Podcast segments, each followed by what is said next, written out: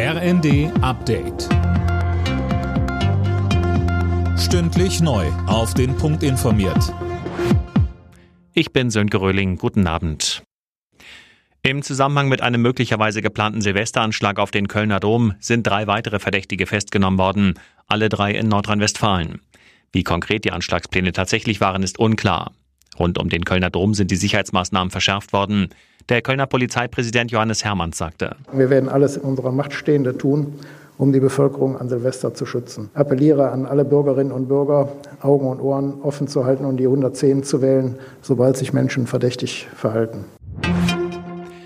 Bundeskanzler Scholz hat zu gegenseitigem Respekt und zu Zuversicht im neuen Jahr aufgerufen. In seiner Neujahrsansprache sagte er, viele pessimistische Prognosen seien nicht eingetreten, die Inflation sei gesunken, die Löhne seien gestiegen.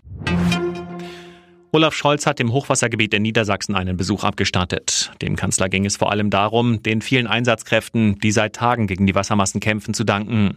Er gab zwar keine konkreten Hilfszusagen, versicherte aber, dass der Bund mit seinen Möglichkeiten zur Verfügung steht. Weiter sagte Scholz. Das Wetter, die Natur fordert uns heraus mit äh, Hochwasser, das wir an vielen, vielen Stellen in Deutschland jetzt sehen. Wegen der Niederschläge, wegen der Schmelzen, wegen all dem, was jetzt zusammenkommt. Und deshalb ist es wichtig, dass wir im Land zusammenhalten. Mit dem Jahreswechsel greift in der Gastronomie wieder der reguläre 19%-Satz bei der Mehrwertsteuer. Der Branchenverband DEHOGA warnt deshalb vor einem Preisschock für die Gäste und einem drohenden Restaurantsterben. Das halten viele Wirtschaftswissenschaftler aber für übertrieben. Andreas Wellinger will beim Neujahrsspringen in Garmisch-Partenkirchen seine Führung bei der Vierschanzentournee ausbauen. In der Qualifikation wurde er Zweiter. Nur der Slowene Ance Lanicek war besser. Auch die acht anderen deutschen Skiadler haben sich qualifiziert. Alle Nachrichten auf rnd.de